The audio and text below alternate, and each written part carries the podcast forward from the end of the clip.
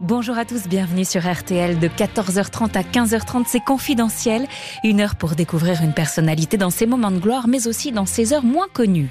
Début 2024, nous fêterons les 70 ans d'un moment historique. Le 1er février 54, à l'antenne de notre station Radio Luxembourg, l'abbé Pierre lance son célèbre appel. Pour faire face à la vague de froid qui frappe la France, les sans-abri ont besoin d'aide, de dons. Un élan de solidarité sans précédent est alors lancé. L'abbé Pierre a mené une vie de combat héroïque que l'on connaît, mais ce que l'on sait moins, c'est qu'à ses côtés, il y a eu une femme hors pair qui ne l'a jamais quitté, qui l'a toujours soutenue et accompagnée. Cette femme, elle s'appelle Lucie Coutaz. Elle a été sa secrétaire, sa conseillère et son amie.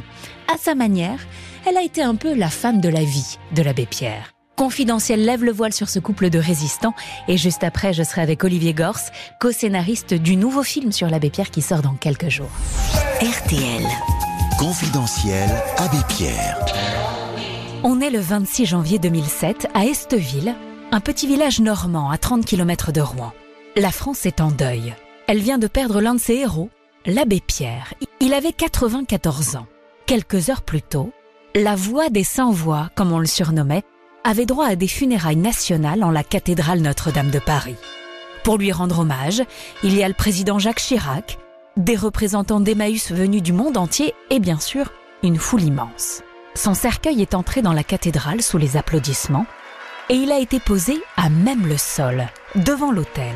Dans le public, on trouve des personnalités de premier rang, Dominique de Villepin, alors Premier ministre, Nicolas Sarkozy, futur président, mais aussi des démunis, des familles entières aidées par l'abbé Pierre pour trouver un toit. La cérémonie des funérailles de l'abbé Pierre s'achève en ce moment même à Notre-Dame de Paris. Beaucoup de personnalités, parmi lesquelles Jacques Chirac, également beaucoup de compagnons d'Emmaüs et aussi des anonymes. Vous les avez rencontrés, Olivier G. Beaucoup disent que ces personnalités devraient davantage s'occuper des pauvres. Oui, c'est une remarque que l'on a beaucoup entendue ce matin sur le parvis de Notre-Dame. Le froid glacial qui règne sur la France est là pour rappeler l'urgence de l'aide à apporter aux sans-abri. Écoutez Thérèse. Des gens dorment dans la rue en plein froid aujourd'hui, le jour de l'enterrement de, de l'abbé Pierre. Et tous ces élus qui sont à la messe devraient quand même tout de suite en sortant reloger tous ceux qui, meurent de froid dans la rue. Et je reprends la voix de l'abbé Pierre au secours, il meurt de froid. L'homme d'église parlait de la mort comme une rencontre avec un ami. À l'heure de son décès, pas besoin de cérémonie en grande pompe. L'essentiel est ailleurs. Il préfère être présenté à Dieu dans le plus grand dénuement. Alors à Esteville, la dépouille du fondateur d'Emmaüs est déposée là, dans un petit cimetière perdu, au milieu de ses compagnons historiques.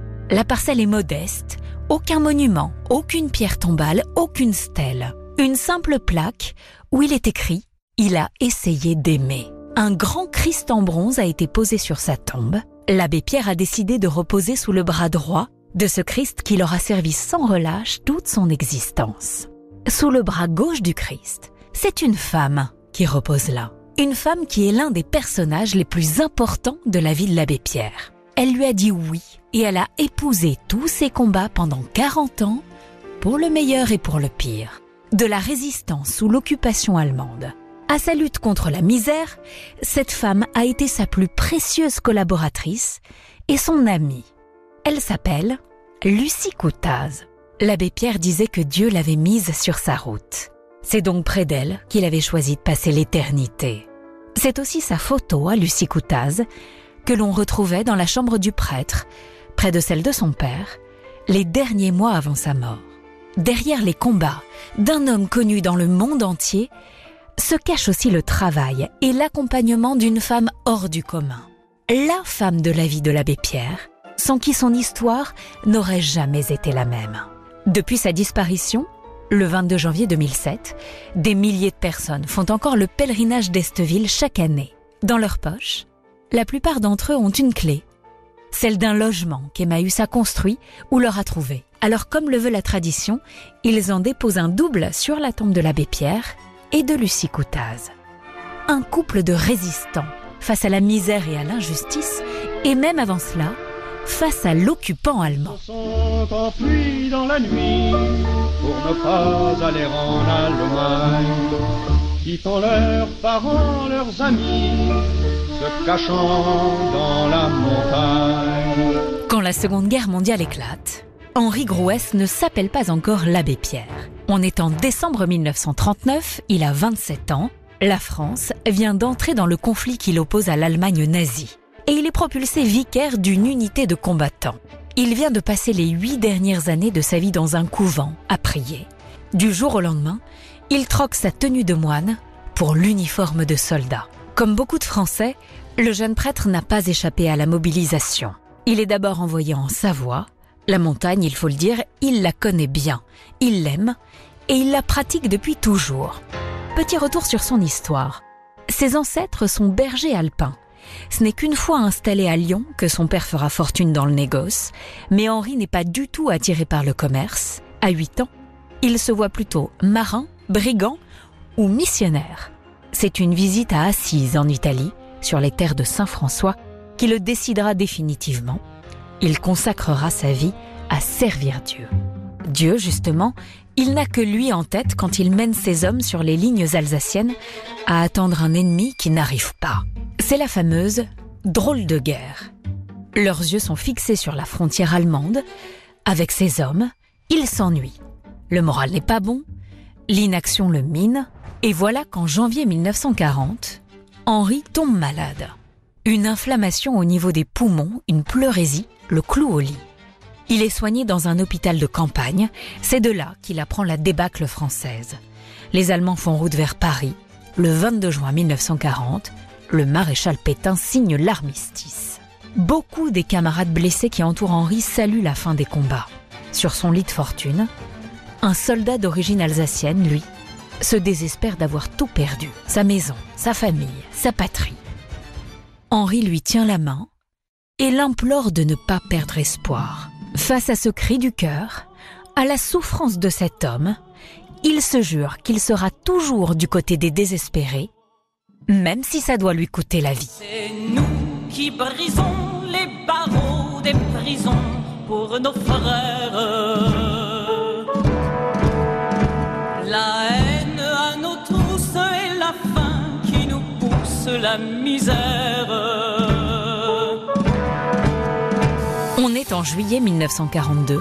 Le futur abbé Pierre exerce de nouveau comme prêtre, mais il n'a pas encore dit son dernier mot sur les Allemands. Henri Grouès est le vicaire de la cathédrale de Grenoble. Un événement va alors déterminer le reste de son existence. Une nuit, on frappe à sa porte au presbytère, deux hommes terrorisés. Père, nous sommes juifs, pouvons-nous rentrer nous mettre à l'abri? Une rafle de la police française est en cours. Ce sont des voisins qui les ont avertis, les policiers sont venus chez eux pendant leur absence, leurs femmes ont été mises dans un camion et leurs enfants dans un autre. Le jeune prêtre les fait entrer sur le champ, il les cache, le temps de trouver une solution. En leur tendant la main, Henri Grouès vient de rentrer en résistance. Dans cette période sombre, il y a les persécutés et les persécuteurs. Il vient de faire son choix, mais il va avoir besoin d'aide. D'abord, il se tourne vers une mère supérieure des alentours, la mère Marthe. Il lui dit Deux hommes se sont présentés chez moi. Je les cache à mon domicile pour l'instant, mais cela ne peut pas durer. Est-ce que vous pouvez les prendre en charge? Impassible. La religieuse lui répond C'est impossible.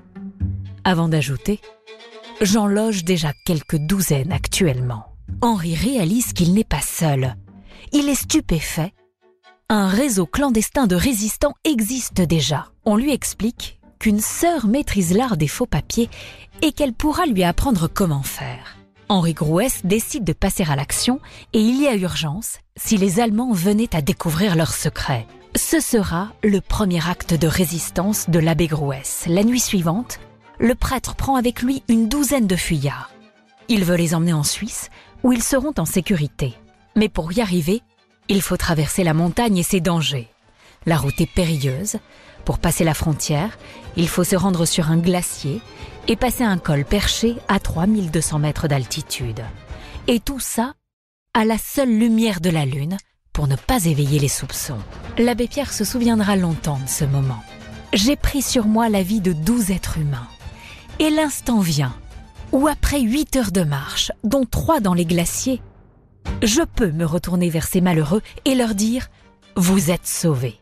Henri Grouès reproduira ses évasions des dizaines de fois.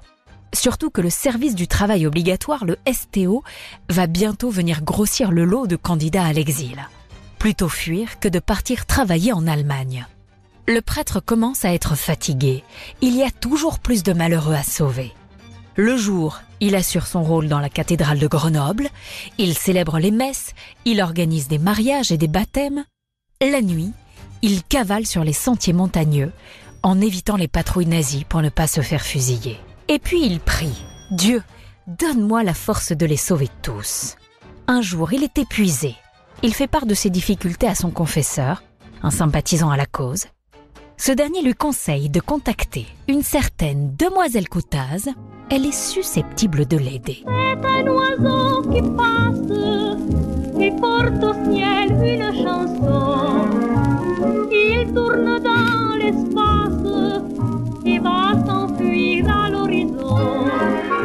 Lucie Coutaz, la dame qui pourrait peut-être aider Henri, a alors 43 ans, 13 de plus que lui. Elle fait partie d'un syndicat chrétien. Officiellement, son bureau vient en aide aux familles pauvres. Officieusement, c'est un organe actif de la résistance. Dans ses mémoires, Lucie Coutaz se souvient d'avoir vu ce jeune vicaire débarquer chez elle avec un camarade. Il me parla des garçons qui avaient pris la montagne pour se soustraire au STO, du bulletin d'information qu'il rédigeait et qu'il fallait diffuser à travers tous ces groupes. Tous les trois se mettent aussitôt au travail. Le père Grouès explique ses activités, ses projets pour aider les jeunes travailleurs à fuir. Elle, elle lui propose des solutions concrètes pour mettre de l'ordre dans tout ça. L'ami du prêtre finit même par dire en plaisantant Père, vous cherchiez une secrétaire, je crois que vous l'avez trouvée. Il ne croit pas si bien dire. Mais avant toute chose, dit-elle, il faut penser à votre couverture, mon père. Il faut protéger vos arrières. Il vous faut trouver un nom de résistant. Henri Grouet s'acquiesce, va pour l'abbé Pierre. Le héros a trouvé la femme qui va l'accompagner tout le reste de sa vie. Avant d'être la femme dans l'ombre de l'abbé Pierre, la vie de Lucie Coutaz elle-même a été un acte de foi. Cette Savoyarde d'origine est en effet une miraculée de Lourdes. À 16 ans, alors qu'elle travaille à l'usine Lustucru de Grenoble, elle est frappée par une maladie rare, le mal de Potte. C'est une tuberculose osseuse qui atteint les vertèbres de manière irréversible. Lucie se retrouve clouée sur une planche en bois. La jeune femme, qui est profondément croyante, décide de s'en remettre à Dieu pour l'aider. Elle a 22 ans, avec sa maladie incurable, elle se rend à Lourdes. Là-bas, un brancardier l'aide à se baigner matin et soir. Elle assiste aux offices, elle veut croire au miracle. Les trajets sont douloureux, le moindre obstacle en fauteuil roulant la fait atrocement souffrir. Un soir, de retour d'un bain, elle raconte ressentir un bien-être immense. Le lendemain matin, Lucie n'est plus allongée pour se rendre à la piscine, mais assise, après un moment passé dans l'eau, où elle raconte avoir embrassé l'image de la Vierge, elle ressent une nouvelle fois cette paix infinie qui l'a traversée la veille. Sur le trajet du retour, son dos ne lui fait plus mal. Elle est folle de joie. Elle marche jusqu'à la chapelle, elle marche. Pour la première fois depuis cinq ans, elle peut même se mettre à genoux pour remercier Dieu. C'est un miracle. Lucie Coutaz est guérie de sa tuberculose. Désormais, sa vie tout entière sera dédiée à son engagement auprès des syndicats chrétiens. Et quand la guerre arrive, c'est la résistance qu'elle rejoint. Quand il entend cette histoire, l'abbé Pierre en est convaincu, leur rencontre est tout sauf un hasard. Elle est l'œuvre de Dieu. C'est ainsi que Lucie Coutaz devient la femme de l'ombre derrière l'abbé Pierre. On est en 1943, en pleine guerre. Après lui avoir trouvé son nom de résistant et fabriqué ses faux papiers, Lucie Coutaz aide l'abbé Pierre à diffuser son bulletin à destination des travailleurs du STO. Lui reprend ses activités paroissiales tout en montant un maquis avec de jeunes résistants. Il les a installés dans le Vercors. C'est mademoiselle Coutaz qui veille secrètement sur cette armée de l'ombre. Un jour, à la sortie de la messe, on vient le prendre à part. Il s'agit de passer un couple de Français en Suisse, Jeanne et Jacques. Ils sont pourchassés par la Gestapo, ils ont dû disparaître et ils se sont réfugiés à Grenoble. Mais l'hiver approche, un passage apparaît de plus en plus compliqué. Il faut agir vite, le soir même idéalement. Seulement voilà, l'homme est tétraplégique, il souffre de la maladie de Parkinson. S'il veut passer de l'autre côté de la frontière, l'abbé Pierre le sait, pas question d'emprunter le chemin habituel à travers la montagne, il faut une ambulance. Cette évasion va être encore plus compliquée que les autres, c'est certain. Surtout que depuis quelque temps, Henri se sent surveillé à Grenoble. Il décide de partir à moto pour Annecy. Sur la route, il remarque qu'il est suivi par une voiture. Henri ne voit qu'une solution pour la semer, s'engouffrer dans les petites ruelles d'Aix-les-Bains. Là, il cache la moto et trouve une barque. Pour s'en sortir, il n'a qu'une solution, traverser le lac du Bourget de nuit. 9 kilomètres à la rame. Un exploit qu'il parvient à bout de force à accomplir. Arrivé de l'autre côté, exténué, il tombe nez à nez avec un moine. Henri en est convaincu, là encore, c'est la Providence qui l'envoie. Alors il déballe tout, l'homme paralysé, son passage en Suisse, l'ambulance. Le moine reste imperturbable. Un long silence s'installe. Puis il finit par répondre ⁇ Venez avec moi, je vais vous conduire à une ambulance. Henri a du mal à y croire, mais il le suit. Il n'a plus la force de douter. Ils montent à côté du chauffeur et ils prennent ensemble la direction de la planque du couple en pleine forêt. Henri se retrouve au chevet de Jacques, qui lui prend la main. Tout se passera bien. Un autre homme les rejoint, il a organisé le reste de l'opération. L'ambulance démarre et emprunte une route sinueuse jusqu'à un poste frontière désaffecté. C'est là où le passage doit se faire. Une voiture attend le couple de l'autre côté. Il fait encore nuit noire quand ils arrivent aux abords du village de Saint-Julien. L'endroit est désert. À quelques centaines de mètres de la route, une brèche a déjà été ouverte dans les barbelés. Mais pour arriver jusque-là, Jacques doit être porté. Ils s'y prennent à trois. Jeanne ouvre la route.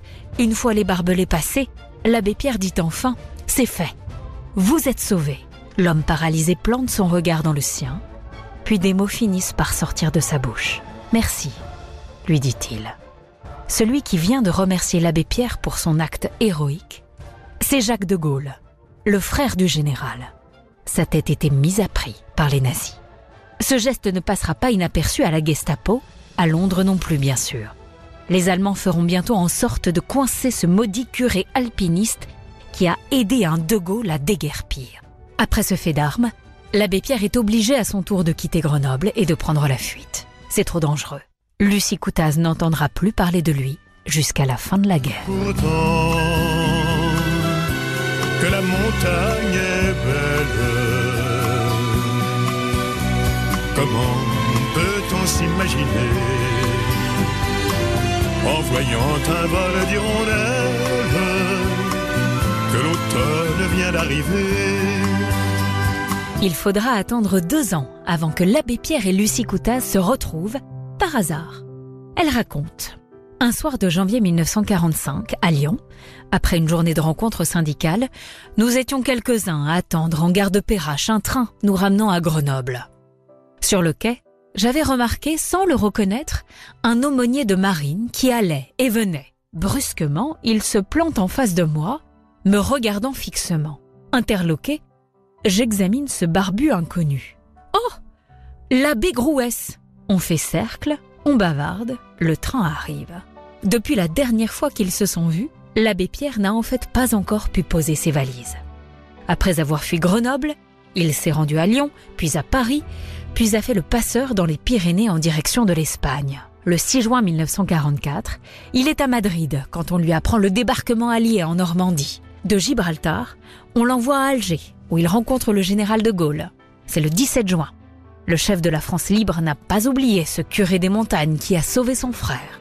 Alors il l'écoute. Henri lui parle de ses compagnons maquisards abandonnés à leur sort dans le Vercors. Il lui demande des armes. Je fais ce que je peux, lui répond le général.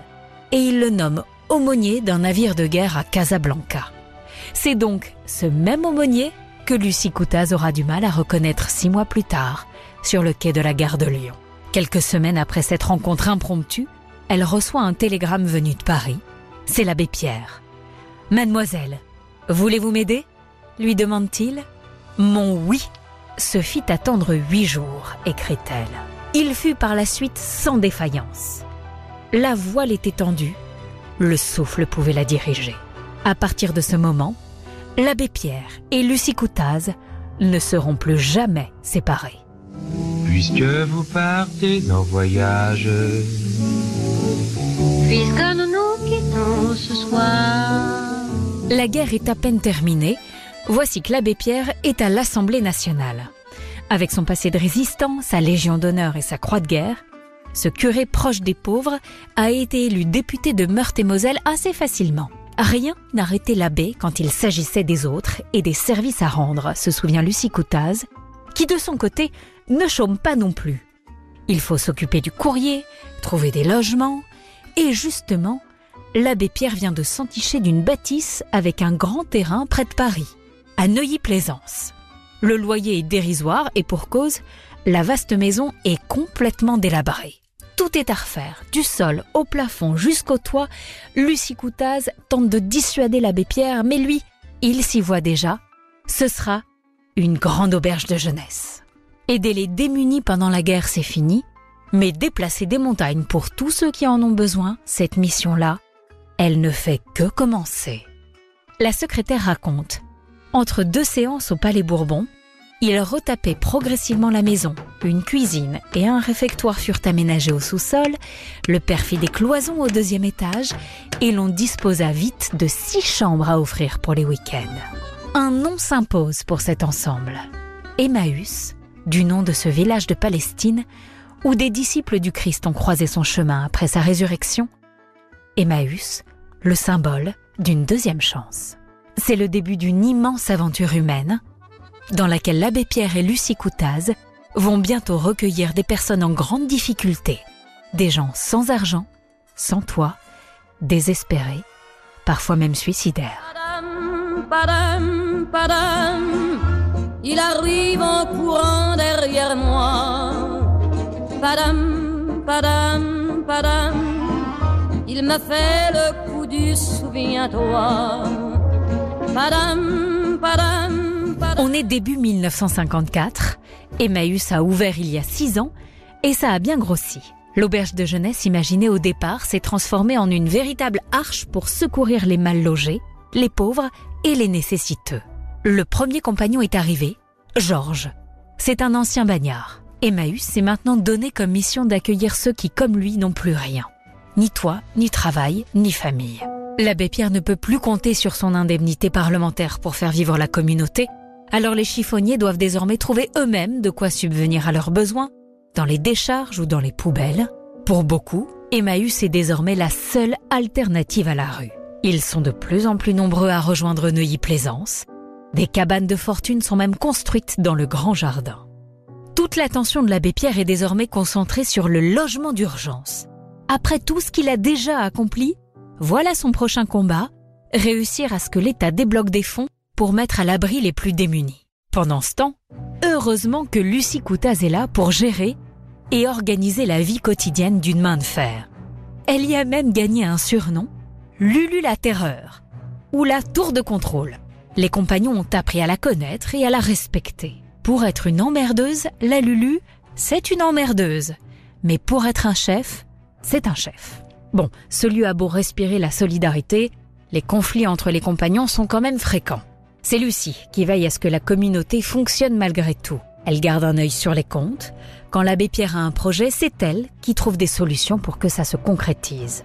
Et il faut le dire, la tâche est rarement simple. Le combattant fourmille d'idées, certes, elle l'admire, mais elle en bave quand même. Un événement dramatique va alors propulser l'abbé Pierre sur la scène nationale. En ce début janvier 1954, la France connaît une vague de froid sans précédent. Ce sont des centaines de sans-abri qui risquent de mourir chaque nuit.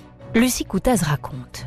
Quelqu'un frappa à la porte. C'était un papa, de l'une de ces familles pour lesquelles les petites constructions étaient en cours, mais qui logeait encore dans une carcasse d'automobile. Il s'effondra, en larmes. Père, le petit est mort cette nuit. Un drame qui arrive alors que le Parlement a retoqué le projet de loi sur les logements d'urgence. L'abbé Pierre fulmine. Il prend à partie publiquement le ministre du Logement, qui vient aux funérailles de l'enfant. Quelques jours plus tard, c'est une femme qui meurt en plein Paris. Et cette femme, elle a un avis d'expulsion dans la main. Elle avait été jetée dehors deux jours plus tôt pour un retard de loyer. L'abbé Pierre n'arrive pas à y croire. Les cités d'urgence sont dépassées. C'est le secours d'urgence qu'il faut organiser, dit-il. Le père veut lancer un appel à la radio, et au plus vite. Un de ses compagnons a une idée. Et si on essayait Radio Luxembourg? Ni une ni deux, l'abbé Pierre fonce vers la rue Bayard, au siège de la station. La suite, c'est Lucie Coutas qui la raconte. L'émission commence dans une demi-heure. 4 à 4, les deux amis dévalent les étages. La petite quatre chevaux du père qui a passé la nuit dehors ne veut pas partir. On la pousse. Le père démarre. Le compteur monte au maximum. De Courbevoie à Paris, il y a des feux rouges. Le père les grille tous. Rue Bayard, un panneau stationnement interdit. Le père y abandonne sa voiture. Les deux amis finissent par trouver la lampe rouge du studio. Ils s'aperçoivent qu'ils ont oublié le texte dans la voiture. Peu importe. Le père sait ce qu'il a à dire. Mes amis, au secours. Une femme vient de mourir, gelée, cette nuit à trois heures. Elle serrait sur elle le papier par lequel, avant-hier, on l'avait expulsée. Chaque nuit, ils sont plus de deux mille, recroquevillés sous le gel, à la rue, devant tant d'horreurs. Les cités d'urgence, ce n'est même plus assez urgent. En trois heures, deux premiers centres de dépannage viennent de se créer. Ils regorgent déjà. Il faut en ouvrir partout. Il faut que ce soir même, dans toutes les villes de France, dans chaque quartier de Paris, des pancartes s'accrochent sous une lumière, dans la nuit, à la porte de lieux où il y ait couverture, paille, soupe, et où l'on lise, sous le titre Centre fraternel de dépannage, ces simples mots Toi qui souffres, qui que tu sois, entre, dors, mange, reprends espoir, ici on t'aime. Nous sommes le 1er février 1954. Le moment fera date. Quand l'abbé Pierre sort du studio, toutes les sonneries des téléphones retentissent en même temps. L'adresse qu'il a donnée à l'antenne pour déposer des couvertures, des vivres et des dons, c'est l'hôtel Rochester, qui se trouve pas très loin, au 92 rue de la Boétie. La semaine précédente, la propriétaire lui avait mis à disposition 12 chambres. L'abbé s'y rend pour la prévenir. Lucie Coutas continue l'histoire. Quand la petite quatre chevaux arriva rue la Boétie, une foule de gens des paquets ficelés sous le bras, se dirigeaient vers le numéro 92. Des mètres cubes de couverture et de lainage s'entassaient déjà sur le sol. La montagne de collines cessait de grandir. Très vite, c'étaient des cortèges de milliers de gens qui apportaient des paquets, de l'argent. L'appel de l'abbé Pierre a été entendu. Ce fut extraordinaire, dit Lucie, comme une détonation qui se répercuta dans la France entière. C'est le début de ce qu'on allait bientôt appeler l'insurrection de la bonté. Sous le ciel de Paris s'envole une chanson. Elle est née d'aujourd'hui dans le cœur d'un garçon. L'année 1954 n'aura pas été tout repos pour l'abbé Pierre. Sa santé aura même fini par flancher. À 42 ans, le cofondateur d'Emmaüs est fatigué, mais pas question pour autant de se reposer. Trop de choses restent à faire. Trop de miséreux doivent encore être mis à l'abri. Comment pourrait-il s'arrêter un seul instant alors que tant de gens dorment encore dans la rue? Mademoiselle Coutaz a beau le sommet de lever le pied, l'abbé Pierre, têtu comme une mule, ne veut rien entendre. Il continue de voyager et il continue de répondre aux nombreuses sollicitations qui lui arrivent. Sauf qu'un jour, en rentrant d'une conférence, l'abbé se sent mal, sa vue se trouble les médecins lui diagnostiquent des kystes aux paupières. Il doit être opéré d'urgence et surtout se reposer. Lucie Coutaz intervient sec. Vous ne servirez à rien dans un cimetière.